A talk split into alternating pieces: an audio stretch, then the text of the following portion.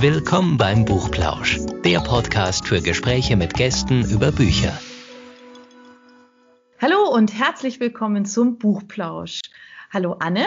Hallo Anja. Und ähm, ja, wir haben heute wieder einen Interviewgast. Da mache ich jetzt mal noch ein kurzes kleines Geheimnis draus, weil wir euch jetzt erstmal erzählen, worum es heute geht. Wir sprechen nämlich heute über Bienen. Genau, ihr habt richtig gehört. Wir sprechen heute über Bienen. Ihr habt wahrscheinlich ähm, alle schon mal von dem Buch auch gehört von der Maya Lunde, ähm, die Geschichte der Bienen. Vielleicht auch von dem Thriller, der jetzt gerade dieser Tage erschienen ist. Der heißt Bienentod von der Stefanie Mühlenhaupt. Und ähm, da immer wieder solche Themen rumgeistern. Also vielleicht, wir haben es heute früh auf der Marmelade entdeckt. Bienenhelfer mit einem Aufkleber.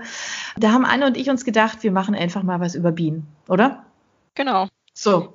Und deswegen, weil wir beide aber vielleicht was über Thriller erzählen können und tolle Bücher, die es da gibt, aber vielleicht nicht so viel über Bienen, haben wir uns einen ganz tollen Interviewgast geholt, nämlich sicherlich einen der jüngsten Imker, den es jetzt ähm, gerade so gibt, nämlich Hallo Lenny. Hallo.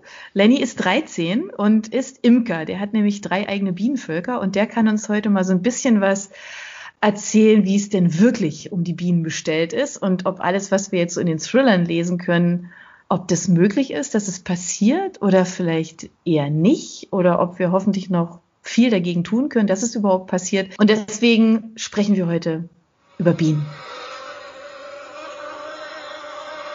Also ich habe es gerade eben eingangs schon erwähnt. Es gibt ja eine ganze Menge Bücher, die sich mit dem Thema Bienen auseinandersetzen, in, als Thriller, als ähm, Geschichte, als Oh Gott, was kommt da auf uns zu. Alle haben aber so ein bisschen eben das gemeinsam, dieses Was kommt da auf uns zu. Also die Bienen, die werden im Bienentod beispielsweise, ähm, werden die manipuliert. Bei Maya Lunde sind sie eigentlich schon ausgestorben oder man glaubt, sie sind ausgestorben. Und die Frage ist tatsächlich, Lenny, mal an dich. Kann das passieren? Glaubst du, dass Bienen aussterben werden?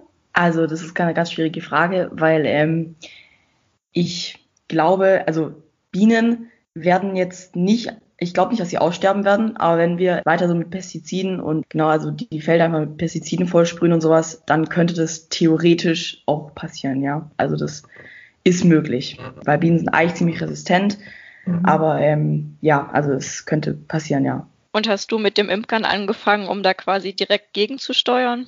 Ähm, nicht direkt, aber auch, weil ich habe im Imkern angefangen, weil ich ähm, einfach so Liebe zu den Bienen entwickelt habe, weil ich äh, war auch in der Bienen AG äh, in meiner Schule und habe ich das gesehen und ich fand das so super schön und ähm, wie die da geflogen sind und hat mich auch so interessiert und deshalb ähm, habe ich damit angefangen, aber auch also nicht direkt jetzt, um dagegen zu wirken, aber es hat natürlich auch Auswirkungen darauf.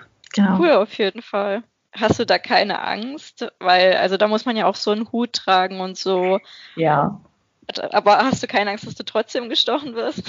Also ich, der Hut schützt mich schon ziemlich, weil ich habe so einen ganzen Anzug eigentlich, der schützt mich schon ziemlich, aber ja, eine gewisse Angst ist schon immer da, ähm, weil es kann natürlich auch mal passieren, dass die irgendwo rein, wo als, keine Ahnung, wo es, wo es halt doch nicht so richtig geschützt ist und da ich jetzt nicht weiß, ob ich allergisch bin oder nicht, weil ich noch nie gestochen wurde, weiß ich das nicht, aber ja, es wird irgendwann kommen und dann ist es halt so. Also ja, die Angst ist schon so ein bisschen da, aber irgendwann geht die auch wahrscheinlich weg. Wie viele Bienen hast du jetzt?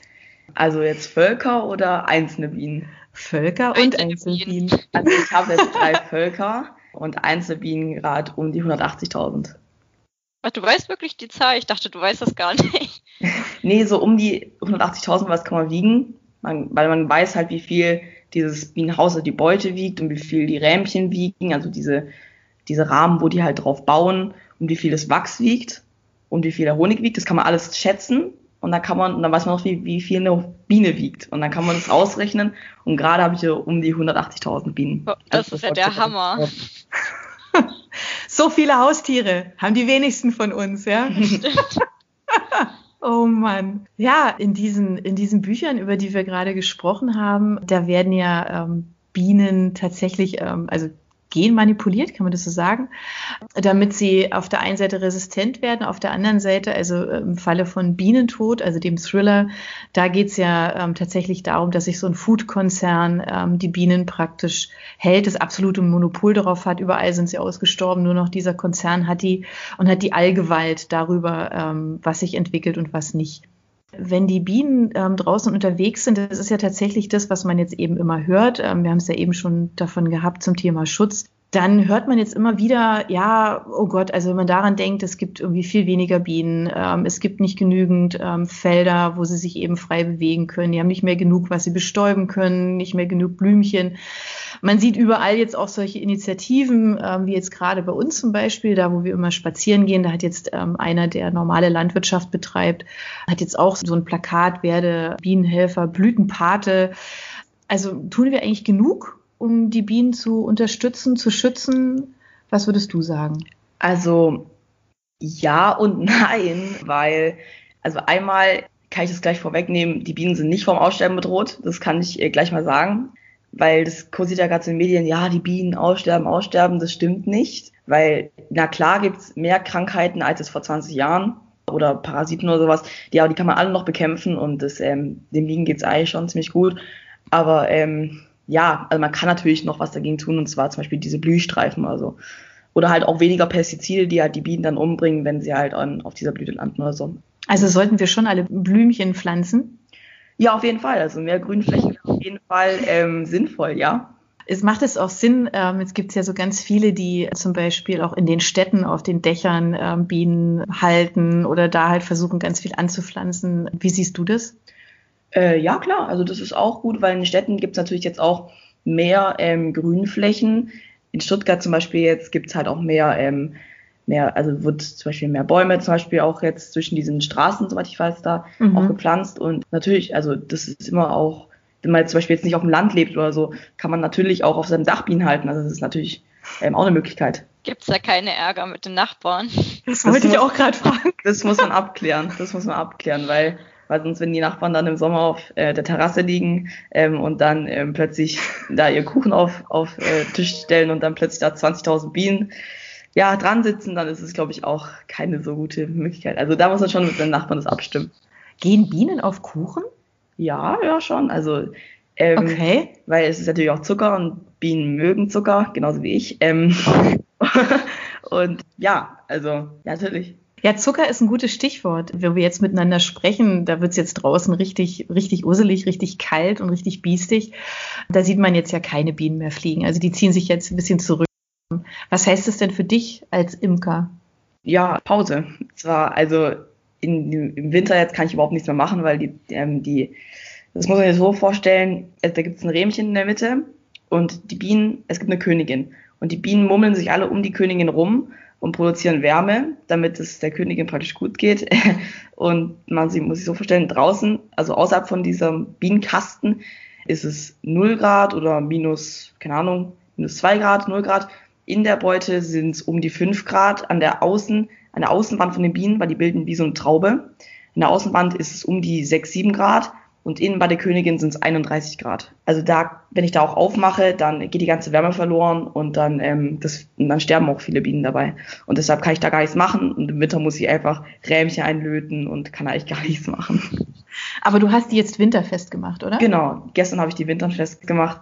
Habe auch solche ähm, Styroporwände reingemacht, damit die, die Wärme nochmal reflektiert wird, damit sie warm haben. Genau, also jetzt sind die für den Winter gewappnet. Okay.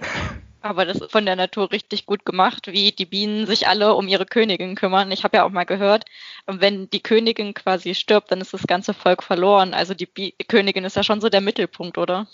Ja, schon. Das mit dem ganzen Volk verloren. Ich weiß nicht, ob das so richtig stimmt. Aber ja, wenn die Königin weg ist, dann können die sich immer noch eine neue ziehen. Aber das ist auch, ja, das ist halt so eine 50-50 Chance. Also ja, also die Bienen hängen schon an der Königin, ja. Du hast drei Völker, hast du gesagt, und was, 180.000 Bienen. Ähm, wie muss man sich das eigentlich vorstellen? Es gibt ja, ähm, ja, ich sag mal so, so Leute, die das ja richtig gewerblich machen und die dann, keine Ahnung, 80, 100 mehr Völker haben. Wie muss man sich da eigentlich so das vorstellen, wie die mit den Bienen umgehen? Na klar, gehen die äh, mit den Bienen jetzt nicht so um wie ich. Also ich bin halt immer noch, ich gucke, dass ich überhaupt keine Biene umbringe, dass ich da auch ähm, ganz gucke, dass ich da keine kaputt mache und, ähm, und auch ganz arg aufpasse die stellen halt dann halt ein paar halt auch Helfer ein, weil das kriegst du alleine nicht mehr hin, gewerblich. Und na klar, und da gucken die jetzt nicht so darauf, dass es den Bienen so super gut geht. Die gucken halt dann darauf, dass sie halt genug Honig produzieren. Und das ist also, ja, das ist schwierig. Machen die das dann auch so wie du? Also du hast ja jetzt, also im Falle von, man nimmt den Bienen den Honig, den wir ja alle so lieben und gerne essen, dann äh, fütterst du ja extra nochmal zu, damit die sich für den Winter auch ein bisschen was anlegen können, oder? Genau. Ähm, also ich fütter da Zuckersirup zu. Es ist nicht, wie man jetzt denkt, Zucker mit Wasser gemischt. Das habe ich jetzt gedacht. Ja, ich ähm, auch. Schon ein bisschen, schon ein bisschen besser und nährstoffreicher, weil man nimmt den Bienen den Honig weg, da sind ja auch Pollen drin, da sind ja Vitamine drin, das ist alles drin, was die Bienen eigentlich zum Leben brauchen. Und in dem Zuckersirup ist es dann auch drin. Genau, und man ähm, mischt da dann auch noch was zu. Das mischt man ja auch nicht selber. Also das kauft man und es wird dann auch, auch noch in großen Fabriken auch wird es dann auch gemischt. Wie viel Honig bekommst du dann insgesamt von deinen drei Völkern? Das ist unterschiedlich. Normalerweise, wenn es ein gutes Jahr ist, gutes Jahr heißt, dass es gut, dass es eine gute Blüte gibt, dass zum Beispiel jetzt nicht wie dieses Jahr, dass einfach die Apfelernte einfach komplett kaputt geht, weil, weil es normal, normal kalt wird. Ähm, wenn, wenn es alles stimmt, wenn alles gut wird und man auch dreimal schleudert, dann kann man so pro Volk 20 Kilo Honig circa ernten. Genau, und ähm, wenn es halt nicht so gut ist, ja, aber dann 10 oder 10 Kilo oder gar keinen oder gar nichts, weil wenn die Völker nur ganz wenig Honig produzieren, dann lohnt sich das nicht, das, den wegzunehmen und dann hat man halt dieses Jahr halt keinen Honig. Letztes Jahr war es ganz schlecht, also 2019 war es ganz, ganz schlecht. Ähm, dieses Jahr war es ein bisschen besser und ich hoffe, dass es nächstes Jahr auf jeden Fall noch besser wird. Und wie viele Gläser waren es dann dieses Jahr? Ähm, dieses Jahr bei mir noch gar keine. Also ich ähm, habe die Bienen erst seit letztem Jahr Winter ja, habe ich angefangen und habe die dann dieses Jahr fast Juni Im, gekriegt. Genau. genau. und deshalb äh, habe ich noch gar keinen Honig gekriegt tatsächlich. Ich war aber auf solchen Schulungen und ähm, ich habe alles noch in der Theorie, kann ich alles in der Theorie, in der Praxis jetzt muss ich gucken. Ja, du musst das vielleicht erklären, es sind ja Ablegervölker, die mussten ja erstmal richtig große Völker werden. Genau, also ich konnte ja, die waren ja ganz klein. Ich konnte dieses Jahr noch gar nichts ernten, weil ich habe ja, wie gesagt schon, wie meine Mama gesagt hat, ich habe schon, ähm, ich habe erst Ablegervölker gekriegt. Das sind praktisch nur ein paar Rämmchen aus einem ähm, großen Volk. Mit Bienen werden in ein Ablegervolk getan und die ziehen sich dann eine Königin selber und die müssen sich erstmal aufbauen und deshalb gab es dieses Jahr noch keinen Honig. Den, also es gab Honig, aber den habe ich den, den nicht weggenommen. Also wenn man mit Imkern anfängt, kann man sich darauf einstellen, erstmal viel Arbeit und wenig Ernte. Genau, also das erste Jahr überhaupt keine Ernte tatsächlich. Genau. Aber nächstes Jahr gibt es dann wahrscheinlich Ernte. Und ich äh, wünsche mir auch noch das ganze Zubehör, was ich zur Ernte brauche, zu Weihnachten. Wenn da nicht gerade ein Zaunfall gewunken hat. Riesengroß! Genau. Wunderbar. Genau. Ja, um mal den Bogen ähm, nochmal tatsächlich zu dem Thriller zu, zu ziehen, zum Bienentod. Die Stephanie Mühlenhaupt, die hat sich ja damit auseinandergesetzt, was wäre, wenn es keine Bienen mehr geben würde und ähm, dann würden die Lebensmittel knapp werden. Und die kämpfen ja tatsächlich gegen diesen einen großen Lebensmittelkonzern, der da das Monopol hat. Das ist schwer vorstellbar auf der einen Seite, auf der anderen Seite aber klingt es irgendwie schon so, als wenn es möglich wäre. Also man will es nicht, also mit schwer vorstellbar im Sinne von, man will sich das nicht vorstellen, ja, also man möchte dieses Szenario nicht, aber im Bereich des Möglichen liegt es wahrscheinlich schon. Und ähm, die Maya Lunde, die hat sich ja auch damit auseinandergesetzt, was wäre, wenn es keine Bienen mehr geben würde. Kann man das so ein bisschen absehen, dass wir jetzt aktuell genug für die Bienen tun? Also meinst du, dass es ähm, aktuell so viel Aufmerksamkeit dafür gibt, dass man dieses Szenario, dass es wirklich einfach nur so eine Fantasie bleibt? Also ja, ich glaube schon, weil es wird, es werden gerade immer mehr Imker. Also es wirklich, mhm. also die Bienenvereine werden tatsächlich gerade überrannt tatsächlich. Auch zum Beispiel jetzt Bienenläden, zum Beispiel jetzt, wo man, wo man auch zum Beispiel so seine Sachen kaufen kann, die werden auch gerade überrannt, zum Beispiel. Also ja, auf jeden Fall. Also es gibt immer mehr Imker und auch es gibt auch viele Organisationen, die da was mhm. tun. Ähm, sieht man auch oft, zum Beispiel auch auf Instagram zum Beispiel, dass man da auch spenden kann. Also da gibt es ganz, ganz viel, was getan wird und ich glaube, dass es, dass es nicht so weit kommt. Da gibt es ja so einen ganz netten Account auf Instagram, der Bee-Influencer. Ich weiß nicht, ob ihr den schon mal gesehen habt, aber das ist ein echter Tipp, dem müsst ihr unbedingt folgen. Das ist ein ähm, französischer Account und das ist eine Biene, die die tausend Sachen erlebt. Die Posts sind einfach super. Also das ist wirklich total nett anzuschauen und die tun tatsächlich eben auch, wie Lenny gerade gesagt hat, eben zum Beispiel auch was in Form von Spenden, nämlich in Abhängigkeit eben von den Followern. Also die tun mit ihrem Instagram-Account, den die pushen ohne Ende, tun die tatsächlich einfach was Gutes. Und damit werden Bienenvölker, ja, also da werden Patenschaften übernommen, da werden Imker unterstützt, ähm, vor allem auch das Bio-Imkern, was ja auch nochmal eine ganz besondere Geschichte ist, oder? Ja, eine Art für sich. Also Berufsbio-Imker habe ich, glaube ich, noch nie gehört. Ähm, weil das lohnt sich eigentlich überhaupt nicht, weil, na klar, Bioimkern klingt jetzt so, als, ähm, als wäre es jetzt so vollkommen öko und so, aber das ist auch, also ich im jetzt zum Beispiel auch Bio, nur ich kriege das Zertifikat zum Beispiel nicht, weil ich jetzt zum Beispiel mit Zuckersirup einfütter. Die Bioimker müssen mit ähm, Zuckerrübensirup einfüttern. Der ist halt doppelt so teuer und es lohnt sich halt für viele auch gar nicht und viele haben das Geld gar nicht, ähm, Bio zu imkern. Und das ist auf jeden Fall eine Art für sich. Ist es auch sonst sehr aufwendig? Also jetzt mal abgesehen davon, dass es teuer ist mit dem Zufüttern, aber sonst machen die irgendwas ganz anders als du jetzt zum Beispiel? Nein. Also die, ähm, das hängt tatsächlich nur am Füttern und an den ähm, Rähmchen, weil die dürfen jetzt zum Beispiel, die dürfen nur Biowachs verwenden und die dürfen auch nur Wachs nehmen, das schon entdeckelt wurde. Das heißt, Entdeckelwachs, da muss ich jetzt noch ein bisschen abschweifen, das ist, wenn die Bienen Honig produzieren, dann lagern die das ja in diesen Waben ein. Mhm. Und die Waben werden verdeckelt, wenn der Honig fertig ist. Das heißt, die ziehen eine kleine Wachsschicht drüber. Und das, dieses Wachs ist nur von den Bienen. Das ist nicht verunreinigt, das, ist, das kommt von den Bienen, weil die Bienen haben Wachsdrüsen. Und, und dieses Wachs, die dürfen nur mit diesem Wachs, dürfen die Wachswände herstellen. Und dieses Wachs ist, ist ziemlich schwer zu bekommen, weil davon auch viel beim, beim Schleudervorgang und sowas verloren geht. Auf jeden Fall ist es eine ziemlich geldintensive und ähm, zeitintensive Art zu imkern und das ist auch das, der Honig, den kannst du nicht viel teurer verkaufen als jetzt den normalen Honig. Und das macht eigentlich keinen richtigen Unterschied, oder habe ich jetzt so rausgehört? Nee, das macht eigentlich keinen Unterschied. Also das Biozertifikat, das ist einfach, das braucht man eigentlich jetzt nicht. Aber das heißt, man würde so einen Honig wahrscheinlich auch nicht irgendwo im Supermarkt finden. Doch schon, also man findet diesen okay. Honig schon, aber ähm, natürlich jetzt, der ist natürlich dann auch noch ziemlich überteuert, weil auch wegen der Zeit und weil die natürlich auch ihr Geld wieder reinbekommen wollen. Und das ist auf jeden Fall, also da kostet dann ein Glas halt 10 Euro und das ist halt ziemlich unverhältnismäßig. Kannst du vielleicht empfehlen, worauf man so beim Honigkauf achten sollte? Ja, auf jeden Fall. Und zwar, da muss auf jeden Fall auf der Seite müsste draufstehen, echter deutscher Honig. Und, und da musste auch dann so ein, ähm, das ist meistens so ein Glas, da ist vorne so ein großes Wabenzeichen drauf. Mhm. Dann steht dann deutscher Honig oder echter deutscher Honig. Und darunter ist der, die Honigart natürlich.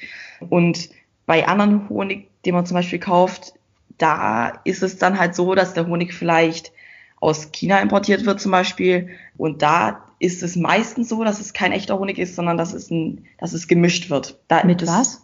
Auch mit Zucker, mit Zuckerwasser. Ah, okay. Und da muss man echt aufpassen und das ist auch meistens nicht so super gesund. Oder der Honig wird halt aus Rumänien importiert oder so und das ist halt dann auch ähm, was anderes halt. Hier in Deutschland ist doch das Lebensmittel-Echtheitsgesetz. Achso, dieses Lebensmittelkontrollgesetz. Genau, und das ja. ist da halt nicht so. Ah, okay. Das genau. heißt, da wird kontrolliert oder nicht Nein. so kontrolliert, wie wir es jetzt hier. Genau, und da ist dann der okay. Honig auch nicht so produziert wie halt hier in Deutschland. Ist es geschützt? Also dieses echter deutscher Honig? Ja, das ist geschützt. Das, da brauchst okay. du dann auch eine extra Schulung für, mhm. damit du das eben auch, damit du den Honig so vermarkten kannst. Aber wenn man das kauft, dann ist man auf der ganz sicheren Seite, dass man, also wirklich, dass der Honig auch produziert wurde, also auch hier in Deutschland und dass halt auch einfach, dass die wussten, was sie machen. Okay, das ist auf jeden Fall ein guter Tipp, darauf zu achten. Ja, auf jeden Fall.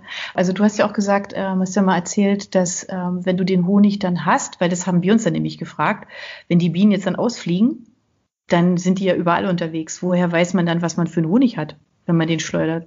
Also das ist ja auch nochmal ganz spannend, oder? Ja, ähm, das kann man tatsächlich ziemlich genau sagen, weil jetzt zum Beispiel, wenn ich jetzt hier meine Bienen stehen habe ähm, und die sind Sträubswiesen, dann kann ich ähm, jetzt nicht genau sagen, was es für ein Honig ist. Aber wenn ich jetzt zum Beispiel mein, meine Bienen, Imker wandern ja auch mit ihren Bienen, ähm, die stellen die dann zum Beispiel ähm, an Rapsfelder. Und dann weiß man eigentlich zu 100 Prozent, dass das ein Rapshonig ist. Aber wenn man sich zum Beispiel jetzt hier, wenn ich jetzt hier einen Honig ernte, bei diesen Straubswiesen, und dann wissen wir, was es für ein Honig ist, dann kann ich eine Probe nehmen und die an die Universität Hohenheim schicken. Das ist eine ähm, Universität, die beschäftigen sich nur mit Bienen und die analysieren das dann im Labor und schicken mir das dann zurück mit ganz viel Papier, äh, wo dann drauf steht, ähm, die Pollen sind drin, die Pollen sind drin, die Pollen sind drin, die Pollen sind drin. Und am Ende, das ist der Honig. Ähm, Zusammenfassung. Und ähm, das werde ich dann wahrscheinlich auch machen, weil dann weiß ich genau, was es für ein Honig ist.